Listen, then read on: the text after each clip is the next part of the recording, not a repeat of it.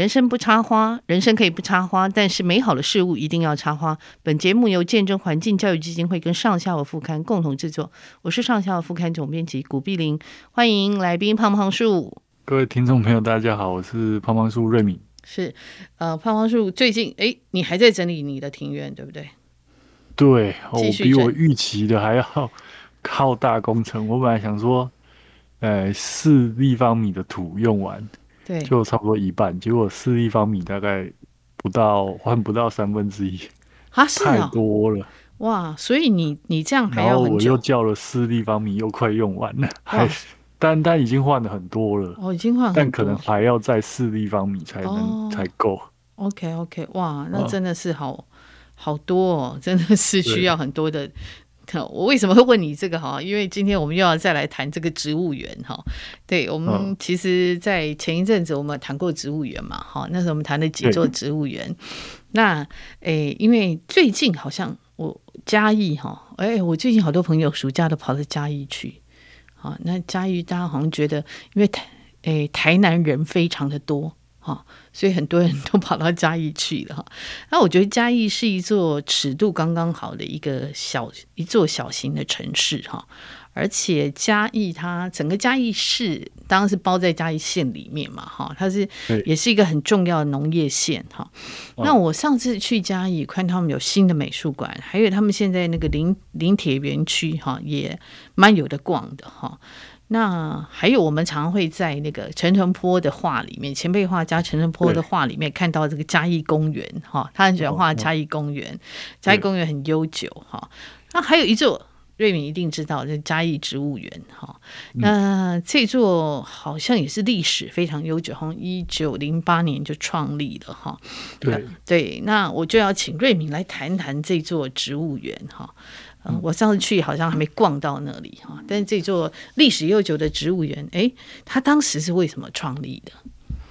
其实它是大概在一九零七年筹备，然后一九零八年创立。那、嗯、其实嘉义植物园其实应该是有两座，哦，然后一座是在民权路，就是。嘉义农业试验所正对面就是大家熟悉的这讲的这一座嘉义，那我们一般叫它三子顶。哦，对对对，我有看过这个名称。对，另外靠海就是还有另外一座在比较平的地方的，叫做壁子头。哦，壁子头，好好好。那一九零八年这个年代哦，嗯、就大家要稍微了解一下国当时候的国际情况，就是还没有一战。嗯、对。然后那时候，其实国际上发生一些重要的事情，就是一九零八年福特发明的 T 型车。哦。然后国际上面的橡胶需求大量的爆，就是需求大涨。然后在之更之前，其实是因为。那个登陆普跟米其林先发明的可拆卸，嗯，的那个橡胶充气轮胎。哦，OK OK，好，这样我们逻辑上就懂了，对不对？哦，然后再加上一八九五年，就是嗯，日本。日本就是甲午战争嘛，哈，甲午战争之后，对，甲午战争那一年，英国又做了一件事情，就是英国把橡胶运到马来西亚栽培，嗯。那以前橡胶都是在巴西野采，靠这个原住民去野采。嗯，那因为这个英国在马来西亚试种成功之后，嗯，全世界开始疯狂的想要投资，嗯。然后栽培这个橡胶树。嗯，那日本当然他们想要发达，他们一定也会想要分一杯羹。对，啊，那时候一方面想在台湾试验，就选了嘉义。那在碧草跟三子顶做栽培试验，那因另外一方面也在新竹的高峰植物园，哦、想要试所谓的台湾的土生的护膜树，嗯，就是乳藤。那日、嗯、日本不是叫橡胶树，嗯，是叫护膜树。护膜树，护膜树，对。嗯、那但日它日本会写汉字啊，所以看起来是护膜树。嗯，那像我们台语。哎，早期是叫做橡皮。哦，橡皮，橡皮，哈，橡用台语来发发音的，嗯，对，那像橡皮擦嘛，嗯，那水管，嗯，雨衣、雨鞋这些早期是都是就是橡胶水管，就小时候可能很多人都被打 橡胶水管打过。嗯哼哼，我们这一辈的，对对对，我也被打过。哦，它它很重，就以前那种黄色雨鞋很重，这些全部都是橡胶做的。嗯嗯嗯嗯。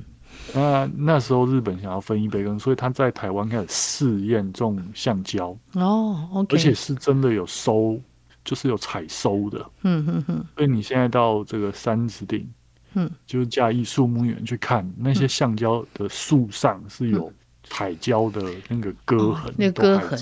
哦，对对对，哈哈哈哈，就是像你去马来西亚看到那种，就是 V 字形的那种割痕。嗯嗯嗯。从一九零八年试验一直到一九二一年这一段时间，嗯，不断的试，后来发现台湾可能那时候他我不知道为什么他没有选在高频，就是选在嘉义，就是产量就是不够，不够。不够，所以他后来其实就有点放弃，而且他到一九二零年代，整个日本在台湾的经济情况越来越好，嗯，然后那时候又开始有其他的产业，他就这一块他就有点忘，就是放掉了，放掉，他就放掉了，然后甚至后来他就开始想要侵略东南亚，东南亚，嗯，大东亚，大东亚。圈，哈，嗯，呃，嗯，撇开。侵略那一块不讲，就是那时候成立最初其实就是做热带植有用所谓的有用植物的试验跟研究，嗯大概是这样开始的，嗯哼哼。我我记得我们小时候那个，哎，现在我们叫橡皮，我们还叫树奶，对不对？拎就是这个乳嘛，乳汁的意思，对不对？对对哦，对，我现在想起来，因为你这样一讲，我就想起来了。哎，那就是因为它有那个乳汁嘛。对，树奶是就是橡皮的意思，就是橡皮筋。嘿嘿嘿，对对，树奶，嘿，对对对。我 现在你这样一讲，完全我想起来啊，合理，对，没有错。对对对，嗯、那所以他们这个实验等于是他有点是在一九二零年以后，他这个橡胶实验终结了，对不对？对，一九二一年，对，就是终结在一九二一年。对，那可是那个时候我看到一些资料，他也种了我们后来很重要的这一个行道树，有一段年年代的哈，那个时候他们也种植了，还有这个印度紫檀哈，那那个也都是经济考量吗？呃。印度紫檀它比较是用材啊，就是木材的考量，嗯嗯嗯、因为呃紫檀有很多种，那印度紫檀、菲律宾紫檀是长得比较快的，好好好好，那它树干其实也是笔直哦，然后因为日本也在试所谓的南洋材，嗯嗯嗯，然后它试了很多，包括印度紫檀、柚木、印度黄檀哦，然后还有这个那个。大小叶的桃花心木，他想知道哪一些？对对对，比较好用的，比较好用，因为毕竟对他来说，台湾这个岛屿，它的领土的那时候的最南边，嗯，除了高山他们推广试种这个印度柳呃日本柳杉之外，嗯，他也把东南亚收起来的一些用材的树种，在台湾各地嗯试试种，嗯哼哼哼。嗯，一方面当然就是想要可以成材啊，就是推所谓的热带林业。哦，OK，哼哼哼哼，原来是这个样子，就是他想要变成发展变成是热带林业，嗯、那也是，但是也是经济考量了哈。应该这样讲，都是经济考量，呃，都是经济考量。日本是在台湾，在嗯，在台湾。引进热带植物，大部分都是经济考量。嗯、哼哼，那当然也有一部分是景观需求。他把它分成很多种，嗯、就是，那你会发现几乎都是跟经济，而且越前面引进的很多都是战略物资，像橡胶这种，嗯，然后虫胶，然后用材，这个大概都是战略考量。那因为虽然那我我不晓得那时候。呃，日本的高官们心里面想些什么？但是你从他引进的树种，大概可以判断，都是经济战略这方面的考量为主。嗯哼哼哼哼。但到一九二零年代，就是又要提到这个金平亮三先生。嗯嗯，是。后来他就那时候就林林业试验所。就成立嘛，然后他就接接就是来掌管这个林业试验所，然后那时候他就到南洋各地去去这个考察，然后又引进了嘉义树木园，现在号称嘉义树木园的镇园之宝单子红豆。哦哦，是是是镇园之宝之宝，呵呵呵。对对对，因为确目前它已经被围起来了，一般民众是不能非常靠近，因为怕它死掉，因为它毕竟也一九二三到明年就一百年了，嗯嗯嗯，有一百岁的老树了。然后它之前又被台风劈过，那这个大家都是大家都去嘉义植物园一定会去看的。然后有一段时间呢、啊，很多人很喜欢在橡胶树下。这个运动 哦，为什么？就是很凉快吧，还是很平坦吧？就是就是嘉义树木园某种程度上来说，它就是它跟旁边的射日塔啦，然后很多就是其他的公，它旁边还有连接另外一个很大的公园，所以它是一个非常大的绿带。然后很多居民就从这边进去，然后就是进去运动。然后有一段时间就很流行在橡胶树下跳这个 健康操。它的等一下，那如果橡胶树意思就是说它的这个叶啊叶子是很很就是会长得很茂密，所以它才能够在那下面乘凉哦。对对对对对，对。其实嘉义嘉义树木园的每一个角落几乎都是就是绿绿树，呃，这个叫绿树蔽天。就都是很凉快的，因为它已经将近一百年了。嗯，哎，整个植物园已经超过一百年，不是将近，我讲超过一百年，超过一百年，树都非常巨大。它在你即使夏天在里面，你不要跑来跑去，嗯，其实还是很凉快。而且它它是在山坡，它不是在完全的平地，它在嘉义市区的东边，东边就是。大家从嘉义市区要去嘉义大学蓝潭校区，嗯哼哼哼，诶的方向啊，的方向，嗯。哼，就哎，所以你说它是有点山坡，因为我们像我们去嘉义的这个嘉义嘉义公园是是平的，但是它那个地方就是再往山坡去就对了，嗯。对，它其实是在小山丘，所以这个嘉义树木园会有高高低低的起伏，嗯、其实好几层哦，它的高低落差应该有两三层楼高。哦，OK OK，最高点跟最低点，然后呃，里面还有天然的溪流，所以它跟台北植物园感觉又不太一样，一样哦、它是半天然哦，OK OK，就是有一部分像是你去走郊山步道的感觉，是。它有一部分又是像台北植物园这样，嗯嗯，那它那个时候被当做是那个侏罗八景嘛，哈，因为嘉义旧名叫侏罗嘛，哈，对。那所以意思是因为它的景观的关系，所以它被列入这个侏罗八景，也是它景观。你刚刚讲的有有一半自然的那种感觉。基本上，其实那个时期啊，我觉得那个时期。因为政府的重大建设不多哦，然后像我们台中的台中公园哦，也是也对，也是台中八景，对，没错，在选所谓的什么，很每个地方都有什么八景，对对对对，没发现那？那几乎这些，呃，就是政府推推广在弄的这种，呃，植物园或公园。都变成当时所谓的八景，然后你到台南火车站旁边的台南公园也是这种情况。哦，原来是这样子。是了解了解，所以他其实就是有一点说，当时要创造这个休闲观光的景点嘛，哈，对，其实挑了这个呃那个境内有一些比较有，比如说像你刚刚讲了说，因为呃嘉义植物园有那种半自然的那种半天然的感觉嘛，哈，对，而且你又讲说这个橡胶树是很适合遮阴，所以就是对一个呃嘉义那个也相对来说是比较热嘛，所以它那个就很蛮适合休憩的，对不对？对对，对，就是我自己是在各个季节都去过嘉义植物园哦，就就是不同季节去，真的有不同。因为像橡胶树，你如果在农历年左右去，嗯，嗯就是每年在二月的时候去，嗯嗯，你就可以听到那个橡胶成熟，然后然后在空中炸开，嘣嘣嘣，哦、像 真的像这个。这也不是像鞭炮，但是你就会听到很明显的“嘣”一声爆开的声音，就可以，但它会弹很远，它会弹很远，但你就可以循声去寻找那个巴西香蕉树的种子。哦，哎、欸，你有捡过那个种子吗？有，我每次去都会捡个几颗，然后我累积的从以前到现在这么多年，我才累积了一小罐啊。因为每次我就捡个几颗，哦，我觉得要留一点给别人捡。捡哦，啊，你有种过吗？呃、有有有，我也我自己也有种了几棵。巴西香蕉树是一种，呃、欸，它这个我们林业上面叫做这个易储型的种子。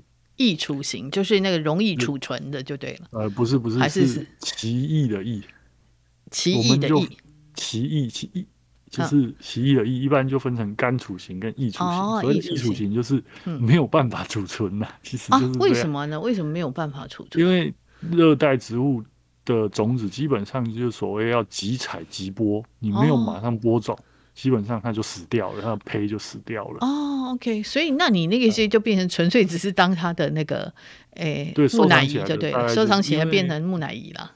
意思是这样。种子就有点像，它的花纹很漂亮，就是像那个鹌鹑蛋这样。哦，有点像蛇蛋这样，大大大小大概就是像鹌鹑蛋这样，然后它上面有很漂亮的花纹。哦，OK，OK，所以就变成收起来变成观赏用了。对对，就是其实有人在卖。专门在卖，因为台湾能捡到巴西橡胶树种子的地方不多，不多，那嘉义当然是最容易捡到，因为没有人去空手而回了。哦，真的，所以大家去看看到那个种子，你都会不减，觉得对不起自己哈，很难过。对，它大概从十一月就会开始落果。哦，十一月开始落果。对，十一月，大家如果想要减，你就十一月到隔年的三月之间，那。推最推荐就是农历年是，嗯，然后三月它会掉叶子，嗯嗯，会换叶子啊，其实就应该叫换叶子，那时候就会有渐层的那种很漂亮的橘红色。嗯，的叶子跑出来，了解了解，嗯，哎、欸，那我想再请教瑞明哈，那如果像这种，因为当然它从经济作物嘛，哈，到它因为没有变成没有办法，呃，到那个量嘛，哈，因为经济作物一定还有一个经济量嘛，哈，所以我看到那个嘉义植物园，它好像在昭和年间，它又做了另外一批的引进这个热带跟亚热带植物的一些树种，哈，那。就像你刚刚讲的，像桃花心木，好像也是他在昭和年间引进来，还有像什么柚木啊，好，这些东西都是他后来引进来。那这段时间他任务又变成什么呢？他后来因为他不再做这个橡胶试验栽培了，嗯，然后他就真的变成了，哎，热带植物的试验栽培，然后就有点，因为那时候开始其实。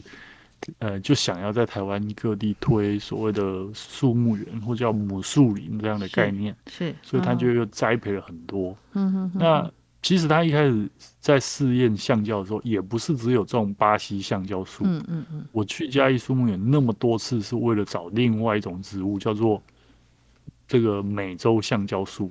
哦，还有美洲橡胶树，跟巴西橡胶树是不一样的。其实是不一样的。哦、然后还有。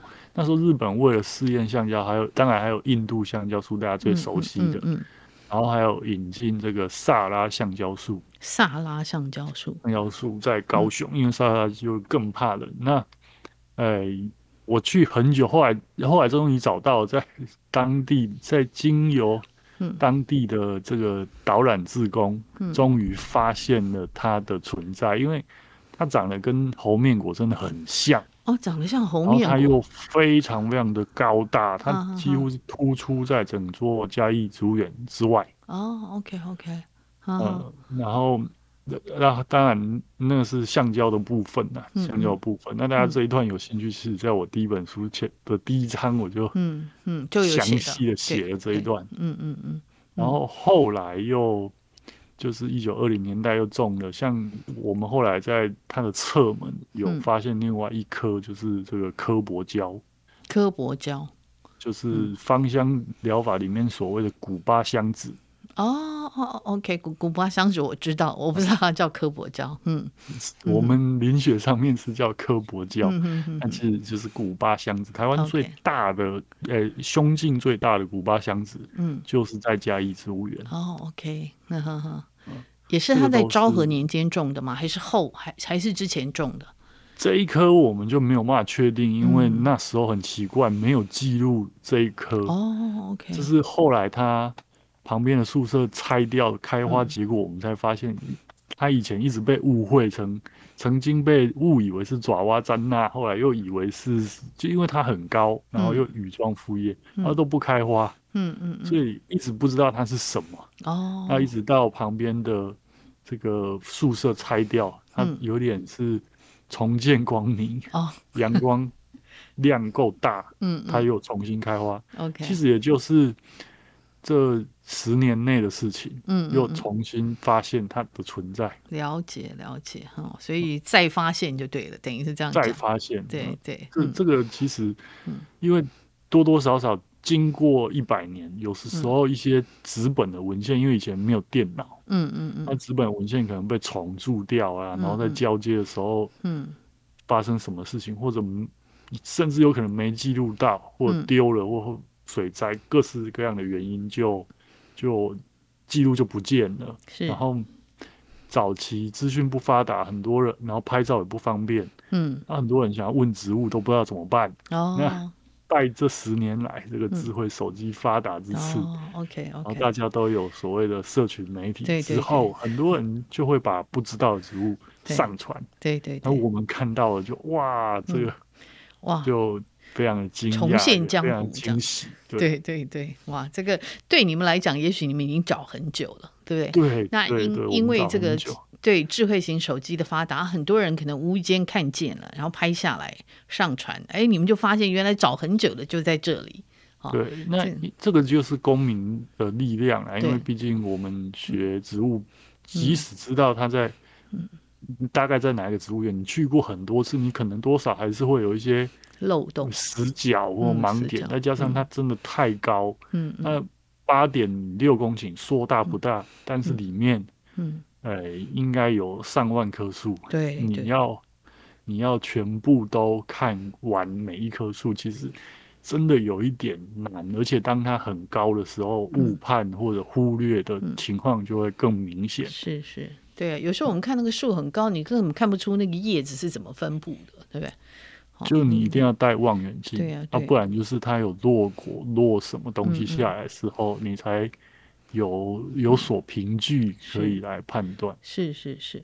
那我想再问瑞明哈，因为在二次大战以后，当然这个园区后来就变林试所接收嘛哈，所以它的功呃任务跟它的功能也改变了嘛哈，呃变成一座比较是一个多功能的植物园，它可能研究当然还是这个功能还是在嘛哈，还有那个民众的教育啊、环境教育，还有市民的休闲哈。那现在我们如果去园区，你刚刚讲的那个一定要看的，那还有呢？还有哪一些？听说它也有保留一些大面积。群状种栽植的一些地区，哈，这些地区是哪一些？你可以跟我们讲一下吗？其实一般我会建议大家就，就如果你是开车去嘉义，你大概就从民权路那个入口进去，嗯嗯，就是上面门口就写了一个一九零七年的那一个，嗯嗯嗯，一九零七年，那进去直走，你就马上就可以来到这个橡胶橡胶区。哦，OK。那这个大概是台湾现在保留最大面积的橡胶栽培的园区了。好好好，那整个园区你其实要花一点时间逛，要花一点时间走，其实也蛮有的走。再加上它高高低低，是绝对会让你很有运动的 feel。哦，OK，高高，所以它不是平地哈，所以还是要穿好走的鞋子哈。嗯，对，要穿好走。那它它中里面还有小溪流过，像单子红豆，它就是在溪流边。哇，OK，它就在溪流边。然后它侧面也有另外一条路，就是就是以前都是椰林大道嘛，就是另外侧面有另外一条路通出去。然后汽车不好进，它就是通到一般邻家那边去的那个入口就。有这个，嗯，刚刚讲的这个科博胶，就是 OK，古巴箱子，是是。那里面其实还有很多漂亮的树啊，比如说它比较特殊，就是它有一个区叫板根植物区。哦，板根，好，板根植物是。那它就种了很多的银叶树，还有其他一些有板根的植物。是是。嗯嗯嗯。那再来是我自己很推荐，它里面有一棵非常巨大的黑板树。黑板树就是它，呃、嗯，就我们一般大家被讨厌的那个黑板树。是。你真的可以去看，它那一棵非黑板树也是突出整个植物园之外，而且非常非常大，应该要三四个人才抱得起来。哇！所以黑板树其实是可以长到这么大的，对不对？对，我们看到因为它是直接种在地上，而且它的就是它栽培的非常，它不是种在小小的树穴里面，嗯嗯嗯，所以它可以很很。恣意的生长，它就很健康。你会看到它树冠是非常的茂盛。了解，嗯哼，嘉义也不是没有台风啊。是是，嘉义有啊，嘉义当然有。对对，对，其实嘉义台风也很多，所以它可以长这么大，你就知道哦，原来其实不是它脆弱，是我们以前都不知道，原来它可以长这么大，给它的树穴太小了。哦、OK，就是根部它没办法往下了哈，没办法往下跟往旁边更大的伸展嘛。哈，以至于它好像那个，其实因为这这我们就讲说树头这树尾哈，树头树头我够好栽嘛，哈，就是呃够栽，嘿，对，我们家树尾会够做红胎哈，就是这样的意思哈。对对对，那还有我我我记得还有一棵那个南洋肯氏山，对不对？听说好像是母猪，是不是？呃，应就是对嘉义来说是母树啦，但它应该不是台湾第一棵，不是台湾第一棵，不是台湾第一棵。那嗯，其实里面可以还有很多树，像猴面果啦，猴面果，然后面包树啦，刚刚讲的美洲橡胶树，还有像这个树叶刺子木啊，在里面都长得非常大，非常漂亮。是，那它有一点就是中间有一段时间就放着它自由演替，嗯嗯，所以它就演演变得有点半。就是比较天然的那种 feel 啦，我也不能说它是天然林，因为它确实是人工栽培的，嗯、但是它就是比较像森林，嗯、而不是像一般公园。一般公园你比较不会有那么多层次，是，就是一般公园可能就树，然后下面可能有一些篱笆，就这样。可是它里面会有很多不同年纪的小树穿插在里面。哦、OK OK。就是树的那个层次算是蛮多的，就对了。不同年代，嗯哼哼。它跟旁边的射日塔其实是有连，就是园区是连在一起的。OK OK，嗯，所以你也可以到旁边的射日塔去去走一走。是是，哎、欸，然后里面还有一座生态水池，是不是？因为你刚刚说有小有溪流嘛。对，它还有一个小的生态池，不过它就真的很生态。嗯哼哼。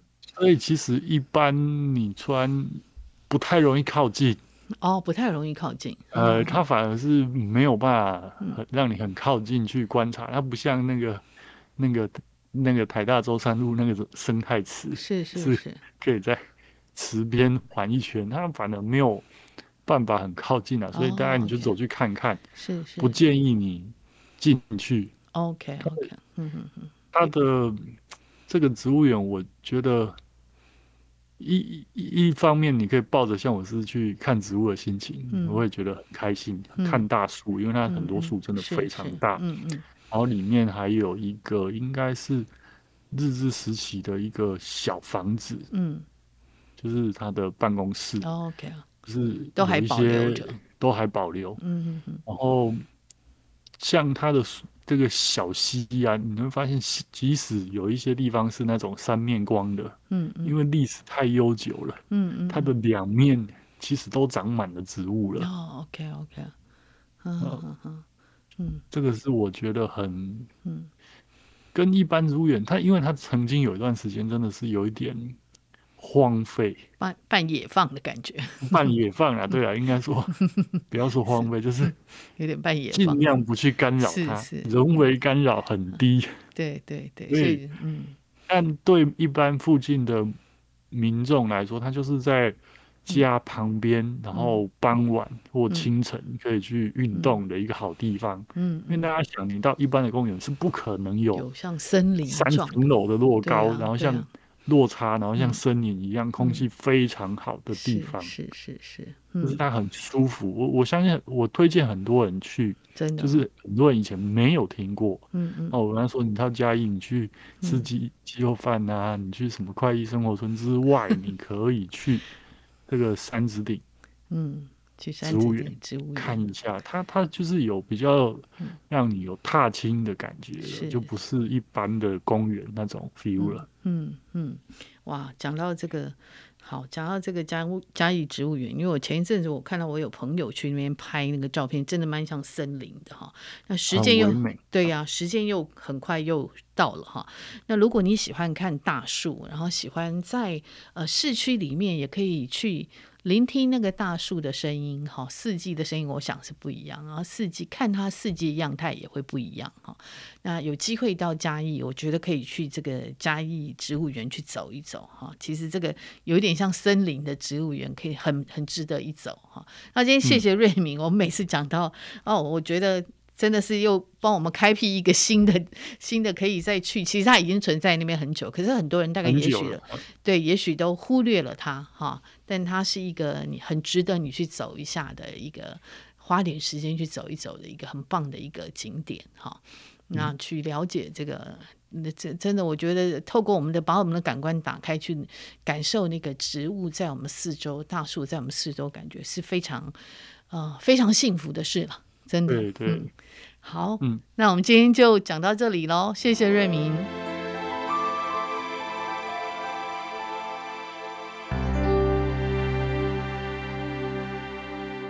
来，欢迎我们呃来宾哈，谭玉芝，玉芝你好。嗯碧玲好，各位听友大家好。好，玉芝呢，就是曾经写过，哎，你自己讲。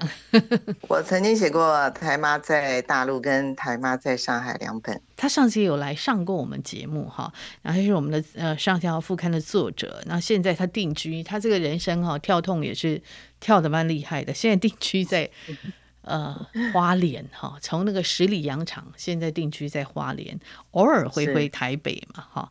那我就要来问那个，我这次呢，请玉芝帮我们写这个夏，因为实在实在太热了哈，每一个人真的啊、呃，就算你。没有很喜欢吃冰的人，后来也是会投降哈，所以我就请，嗯，这次请那个玉芝帮我写这个吃冰哈，所以他就自己定了这个题目叫冰室哈啊，他跟冰之间好多好好长一段时间他不碰冰，现在他这个在入暑之间哦，他跟这个冰和解了哈。那对，那那个玉芝其实他在这篇文章里面就写说，哎。我们真的碰面常会觉得说，常现在常大家会这样讲，你觉得今年夏天是不是特别热？哈，好像我们这这真的超热的哈。那他他在这篇这篇文章里面的开头这个讲，他说朋友见面第一句话，哎，对看大家真的像镜子一样映照彼此的模样哈。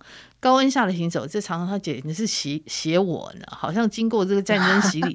哎，你出门前蓬松的头发就贴在额头、脑后，然后路途艰辛，眼睛都被那个汗哈啊，我其实常被汗那个流下来，然后这个很疲惫迷蒙啊，身上的衣服真的是就黏的哈，黏黏的哦。然后他说。嗯因为呢，穿着长裤出门 被热气烘到快虚脱，我就想到那天，我还想到说，以前我常常夏天会穿牛仔裤，下长的那个，现在我完全没办法穿了。到底是我变了，还是气候真的变了？哈，哎，你你你你自己有这样的有也有这样的经验吗？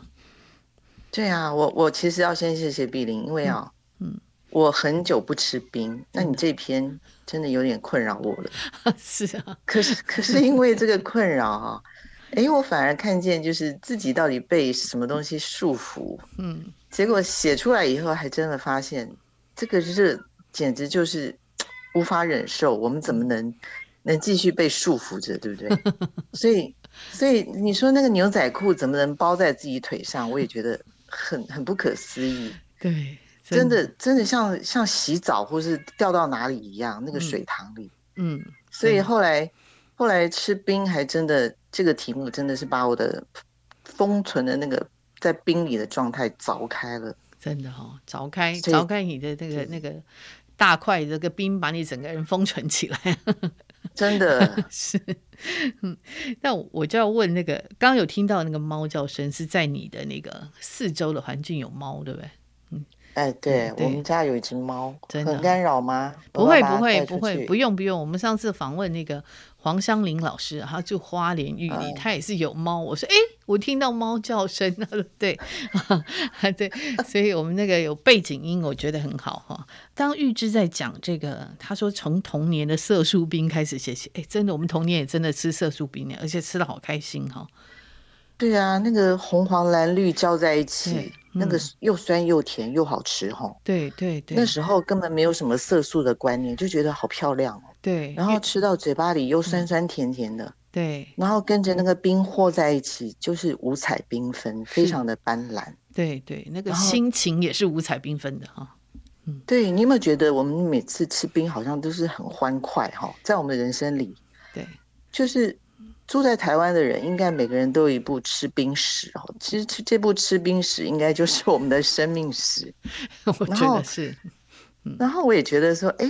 我有问过朋友说，奇怪，我们是不是吃冰的时候都特别快乐？他说，对呀，嗯，好像没有人在忧愁的时候说我们去吃冰吧，嗯之类的。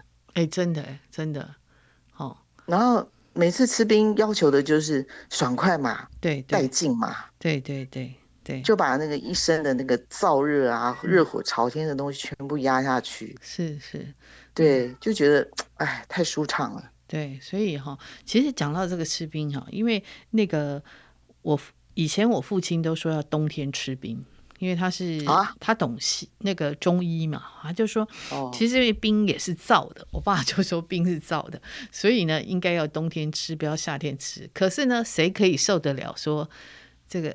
我我小时候是冬天都吃冰棒了哈，真的。但是到夏天你叫我不要吃冰，也是真的太折磨人了，对不对？对啊，对，大家又不是小龙女住在古墓里，对不对？对，所以 你就讲这个吃冰，每一个人都有一部吃冰史，我相信。然后这个吃冰大概就是跟从小开始吃嘛，哈，吃到各个不同阶段，嗯、然后你也接触到越来越多种冰嘛，哈，嗯嗯嗯。那你你有写到青春期，是你说是人生中吃冰吃最多，也是最痛快的岁月，对不对？那个时候你都去吃哪一些冰呢、啊？我觉得我们那时候就就好像。下了课都会跑到西门町，嗯嗯，然后西门町就会有鱿鱼羹，哦对，他们不知道为什么每次都要去先吃一碗鱿鱼羹米粉或是冬粉面之类的，嗯嗯，然后吃了饱了以后，那青春期肚子也是无底洞，对对对，就是吃完那些鱿鱼羹，因为你还要加辣椒啊，加什么的，对对，然后吃完就觉得，哎，这个时候一定要再来一盘冰，对，所以又跑到那个冰店，也不一定是店，可能也就是个摊子，摊子哈。嗯，对，然后大家就会在那个桌子，那种很窄窄的桌子那边群聚哈，然后叫一碗不管什么八宝冰啦、四色冰啊、嗯、四果冰啊，嗯，嗯。就稀里哗啦的这样拌在一起，嗯嗯，而且你你有没有觉得吃冰的时候好像那个正经的话题都很少？对。那个，因为嗯，冰融的快嘛，嗯、对对对，你那你就不得不赶快一口一一一铲一铲的这样铲进去，对，对，对，然后、嗯、然后嘴巴一边忙着刻那个冰，嗯、一边又会讲一些五四三的，对对对，冰就是配冰，好像都是要那个五四三比较适合了哈，太正经的话题不适合，对，对专心不起来，因为冰化成水就不好吃了，真的真的对。以前我们都是翘课去，你刚刚讲的哈，我们就翘课去那个西门町，我们会吃蜜豆冰嘛，哈，然后公馆东南亚那边有一家小店，呃，就会吃酸梅冰哈。尤其你刚刚讲的，就是我觉得很好玩，哎，真的要去吃鱿鱼羹，我们也吃，好像你一定要经过那个冰火九重天哈，才叫青春期，是不是？对，那才是真的是那种，其实不知道怎么讲，好像有点要推翻教条，可是又。没有什么力量嘛，哈、嗯，干脆就去冰火冰冰火九重天来一趟，对，才会觉得青春的存在。还有有时候会去那个热的要死，还跑去海边。哦，对对对对，哪里不去就要去淡水沙仑海水浴场。对对对，然后热的要死，晒到全身像叉烧肉。嗯，对，没错。有时候再去 又冲去冰店大喝一碗。对对对，就是好像那个年轻的时候你不这样过，就是枉费青春哈。嗯，对，嗯，而且好像没有那个冰来把我们这个热火打散一下，好像不知道去哪里。去哪里把他这个多余的精力发泄掉？所以一定要这样子冰火交融一下。对对，我真的讲到真的讲到吃冰哈，真的我觉得是一个真的就像你讲是我们的生命史哈。每一个不同阶段的时候吃的冰的状况也不太一样。然后你又讲到，就是说到了一个年纪哈，嗯、我们大家都开始讲究养生，人大概现在大概可能从四十岁了哈左右就开始讲究养生了。哎、那讲究养生，第一个你就会被人家念说不可以吃冰，对不对？哈，对，哎，然后吃。冰冰吃多了对五脏六腑不好哈，然后会显得老态哈，各种都来了嘛哈。你自己学西医是从什么呃学学中医是从什么时候开始的？我是刚好就是四十岁那时候，哦、那四十岁的时候是有点中年危机，嗯，因为脸色没以前白，对不对？嗯，体力也没以前好，嗯，那加上我们学的中医老师三寸不烂之舌，每个人都在说。嗯他都对每个学生都说，嗯，不可以吃冰，嗯，因为我们人体是有气血在运走，哦，那那个温热的气血在走，你那个冰一下去，就把它身体的温度打低了，哦，打低了以后呢，你气血要运作更多的能量来把它补齐，是，嗯，哎，如果你不这样，你的身体如果老化了，没有办法补齐了，你就脸容易发黄，手脚又冰冷。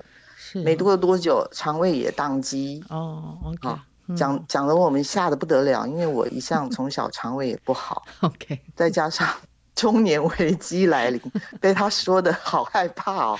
真的，从此以后不敢碰冰了。真的，所以冰水也不喝。哎，我不喝，哎，也不喝哈。到现在你还是不喝。可是好像，可是好像也没有说真的青春永驻啦，也是老的蛮快的，所以。所以这个理论，其实对我来讲，可能还是有点、有点呃，必须要想一下。对，有时候这种理论就很好玩，他们就说保养嘛，哈，保养。我常常在说，哎，保养有积极效果吗？会让我变成更年轻吗？或干嘛？他们都不会，嗯、但是这个维持现状会很久哈。我说，哇，那这听起来没有积极作用哈。对，是不是不大积极？对，对 对。但是，嗯嗯。我就想说，那如果真的要吃冰的话，不如就痛快的吃它一回。嗯嗯嗯嗯。当然也是因为今年四月啊，嗯，就是第一次跟朋友在台北，经过二十年嘛，嗯，他是我上海上海认识的台湾朋友，那他回来台湾的时候来看他的爸爸。嗯嗯嗯嗯，爸爸因为老了，所以需要照顾。嗯嗯，那没多久，那边上海就封城了。封城，封他是在对，他是在那边有上海老婆跟女儿嘛。嗯嗯嗯嗯嗯。那我就想说，就算不吃冰，都已经到永康街了。嗯嗯，怎么样，我们也要地主之谊。嗯，至少那个芒果冰好像变成我们的家乡味了，对不对？对对。我就请他吃了冰，那这一碗冰真的是开启我。四十岁以后跟今年吃冰的第一第一次第一次对破戒，没错第一次嗯没错破戒了嗯嗯嗯嗯，那这个你这么久没吃冰，你吃到那芒果冰的感觉，你可以形容一下吗？那个冰淇淋是真的很漂亮，然后芒果我们台湾的芒果真的很甜，嗯，上面又淋了很多那种糖汁啊，嗯嗯，其实吃在嘴巴里是真的甜，嗯，但是。吃冰是要欢快的，嗯嗯。如果今天跟我一起吃冰的人，他是心里有很多事情，嗯、就因为我们很熟了，他也不用再遮掩，嗯。所以其实，在吃冰的当下，嗯，你会觉得其实是心里有点凉凉的哦。那吃到肚子里以后，嗯，脚脚真的立刻冰哎、欸，嗯哦，真的哈、哦，所以是心情有影响就对了。对呀、啊，我就想说，心情不好的人怎么会说我们去吃冰吧，对不对？对，应该都是大家都说我们去吃冰了，然后大家就耶，赶快一起去吃冰，嗯，嗯，去吃冰是充满热情，然后那个热火无必须要冰来浇熄的，对，嗯、那后来吃完这一次以后，我就想说啊，可能也不会再多吃了，嗯嗯，结果没想到今年的夏天真的是太热了，嗯。然后我就有一次跟朋友约很早起床，嗯，然后吃了中饭，整个就开始很、嗯、很热很累，嗯，在花莲还在台北，在台北，那时候那时候在台北，哦，OK，嗯，嗯，然后在回家的路上，我就看到我们家附近的咖啡厅，我就想到那个冷气真的是很棒，我就冲进去，嗯，点了一个冰淇淋咖啡。哦，OK，嗯嗯，哎，我吃完那一杯那一杯以后，我觉得真的是我错了，我何必我何必在那边谨守戒律啊？嗯，然后那个戒律其实都是我自己给我的。嗯嗯嗯，就是困住我困住我的永远是自己。嗯，对，真的。只有你可以困住你困住你自己啊，别人没办法。嗯，对，所以吃冰其实是无罪的，干脆你要吃冰就开开心心、大啦啦、欢快的吃，吃完了出去晒晒太阳。所以你就又又开启你这个吃冰的这个路程了哈，你就把这个门又打开了，这个真的是冰室了哈，你跟冰之间融冰了。然后后来又很奇怪，就是吃冰以后就遇到一些特别的事，比如说我在捷运站遇到一个嗯。断联很久的朋友，嗯嗯嗯，他那个断联是就整个跟所有的朋友不联络，嗯嗯嗯。那因为刚好他那天要去吃冰，是被我在捷运站逮到。哦，OK。那如果是以前，我一定说，哎呦，吃冰哦，算了，又是晚上，嗯嗯嗯嗯。但是我想说，我都破戒了，而且吃冰对今年的。夏天来讲，对我是 OK 的，对不对？嗯、还有帮助。嗯，我就跟着他去吃冰。嗯嗯嗯。然后在那个场景，其实是他有些事情不解释，我也不愿意多问，因为嗯，对、嗯，大家就坐在一起吃个冰。嗯，其实很多事情，因为吃冰你也要专心嘛，要不然冰会融化。对对。吃着吃着，其实友谊就回来了。嗯嗯嗯。哦。嗯。这也是友谊之间的冰释哈，他跟你们之间人间蒸发，然后失联了，然后又你又碰到他，因为冰那一碗冰一起共吃，一起各吃了一碗冰，这个冰室的友谊，这个友谊真的是结冰的友谊冰释了哈，啊，这也很有趣，对，对，所以吃冰也没什么不好啊，对，嗯，现在发现，嗯，吃冰很多用途啊，包括跟自己和解，跟自己冰释。嗯，跟夏天冰释，跟朋友冰释，对，哎，可是你有特别喜欢吃哪哪一种冰吗？还是说你都都可以都愿意尝试？哎，我现在发现啊，我其实还蛮喜欢有冰淇淋的冰。哦，喜欢有冰淇淋冰。我觉得小时候我们吃冰没有什么冰淇淋在上面哦，没有，那个都是后来有，哎，圣诞有了哈，以前有圣代，对不对？嗯，圣代跟上面会有冰淇淋，对。可是现在的冰好嘛，好好厉害哦！就是冰铺铺在下面，上面又比如说又我们自己挑的四种口味，对对，然后四种口味上面又会加一球冰淇淋，我觉得哎真的是蛮棒的耶！冰也吃到了，冰淇淋也吃到了，哦，然后有时候他会给你浇一点水果，对不对？对对，那个配料也吃到了，真的，现在我们台湾的冰品真的跟小时候。不可同日而，完全不一样。我们小时候那个色素冰还有清冰 啊，小时候其实我记得还有那种冰，就是清冰会浇那个香蕉油嘛，哈，对对对，那个现在也很少，弄得很香，对，弄得很香哈。然后那个色素冰大家就好满意哦，就是你 你刚刚讲的，就是五颜六色啊，还有绿的，我记得还有绿色的冰，对，有。然后我还记得那个 绿豆冰，嗯、就是。妈妈小时候会煮绿豆汤，对对，然后会买那个一个一个的包装袋，灌在袋子里。哦，对对，泡那个那个那个叫什么？用那个塑胶，用那个一种塑胶袋，对，对不对？对，有封口嘛？对对对，有封口，对。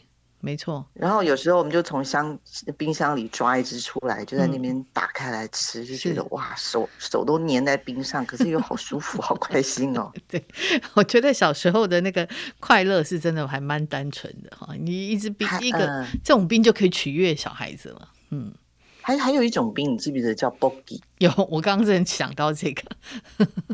一讲我们同一个年代的人哈，那个 Boggy 那个就是它是一个塑胶的，然后它中间有比较细嘛，对不对？它那个是灌模的哈，那个塑胶射出的，然后那个冰灌进去啊，中间比较细，就从那个比较细的地方折开折断，对不对？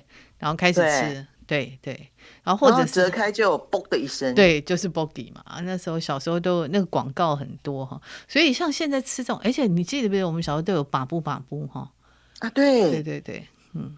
一讲，好像那个把布把布，好像穿街走巷、嗯、都会听到。对对，对，然后把布把布的冰，好像里面通常不太含奶油，哈，就是里面大概最常吃到什么芋头冰呐，哈，桂圆冰呐，嗯、酸梅冰呐，花生啦，花生呐，对对对，还有鸡蛋冰有。好，小学最基本款。对对对，然后以前我记得我们小学附近也有卖鸡蛋冰，好，用那个他用一个模型。